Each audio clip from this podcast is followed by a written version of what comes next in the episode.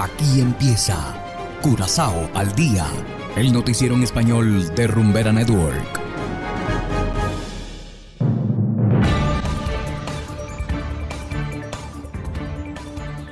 Muy buenas tardes, estimados oyentes de Rumbera Network 107.9 FM y también para quienes nos escuchan a través de noticiascurazao.com.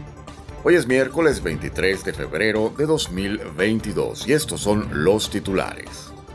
Biblioteca Nacional se muda por falta de mantenimiento en edificio actual. Analista político Luigi Faneite recibió amenaza de muerte. Otro banda volverá a tener su West End. Y en internacionales, protestas en México por migrantes desaparecidos. Esto es Curazao al día con Ángel Van Delden.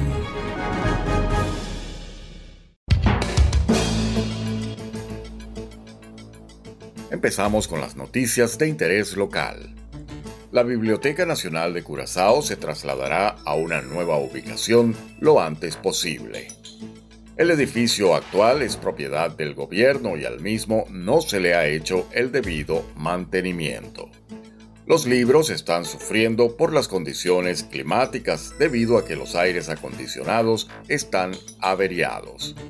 La biblioteca ha estado en el actual edificio en Scarlo desde 1988 y su nombre oficial es Fundación Biblioteca Nacional Corsou Frank Martínez Arion. Mientras tanto, ya se ha encontrado un nuevo lugar para la biblioteca, pero aún no se ha anunciado la ubicación. Continuamos en materia política. El analista político Luigi Faneite, conocido por su participación en las pasadas elecciones parlamentarias, recibió amenazas de muerte a través de Facebook. Faneite afirma que la amenaza recibida está relacionada a una carta que envió a la presidente del Parlamento. En su carta, Faneite criticó al partido de gobierno MFK por interferir en la investigación del ministro de Hacienda. El presidente del partido, Cetrey Van Heydorn, quien también es ministro de Educación, Ciencia, Cultura y Deporte, quiere que se investiguen las acusaciones contra su colega del partido, Javier Silvania. Los dos guardaespaldas del ministro de Finanzas renunciaron la semana pasada. En un informe lo acusan de todo tipo de abusos en el ámbito laboral. Según Faneite, parece que el oficialismo quiere encubrir los abusos. Los partidos de oposición, PAR y MAN, también denuncian el enfoque de MFK e instan a una investigación independiente. Y pasamos ahora a otro banda. El nuevo edificio del West End en otro banda se hará realidad finalmente.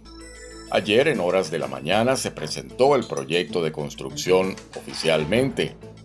Los desarrolladores del proyecto ya han recibido permiso del gobierno para comenzar la construcción junto a Brion Plain. Justo allí solía estar el antiguo teatro West End de 1941.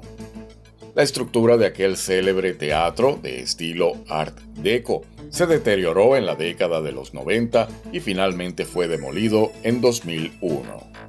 El nuevo edificio no tendrá teatro, sino tiendas y restaurantes, pero todavía hay muchos detalles que no se han dado a conocer. La construcción tomará de 12 a 15 meses según el diseñador Studio 8. Hacemos una breve pausa, pero enseguida regresamos con más de Curazao al día. Sientes. Vives.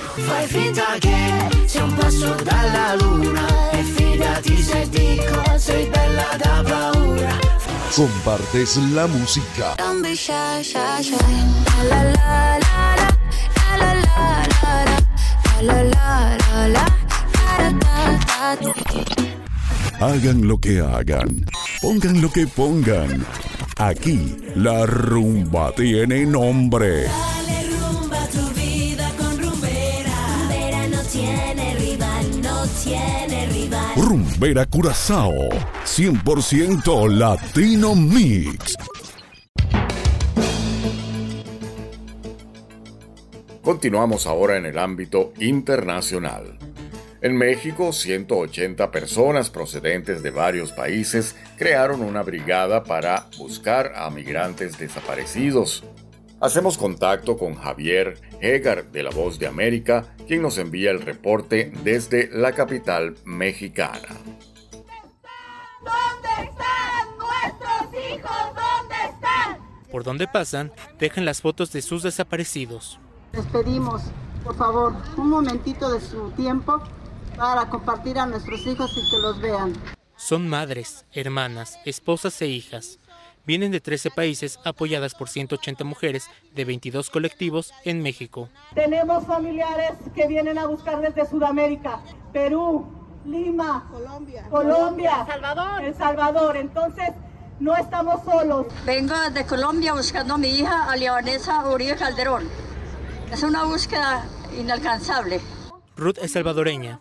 Cree que su hijo puede estar en Tijuana.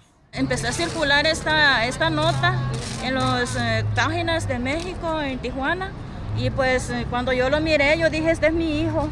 La buena noticia para estas madres es que en la primera búsqueda hallaron dos osamentas en el sector La Mesa, a más de 20 kilómetros de Nogales.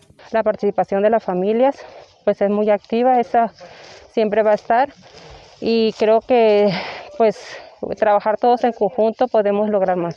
México es un país de desaparecidos. Oficialmente se habla de 95.000 desde los años 60 a la fecha. Tan solo entre 2018 y 2020 han desaparecido 1.217 personas en Sonora, un estado de la frontera que también tiene gran número de cuerpos recuperados en fosas clandestinas. Javier Egar, Voz de América, México. Y de esta manera llegamos al final de Curazao al día. No olviden que también pueden escucharnos en forma de podcast desde noticiascurazao.com, cuya aplicación también está disponible totalmente gratis desde Google Play Store. Trabajamos para ustedes Saberio Ortega en el control técnico y ante los micrófonos Ángel Van Delden. Tengan todos una feliz tarde y será hasta la próxima. Aquí termina Curazao al día el noticiero en español de Rumbera Network, 107.9 FM.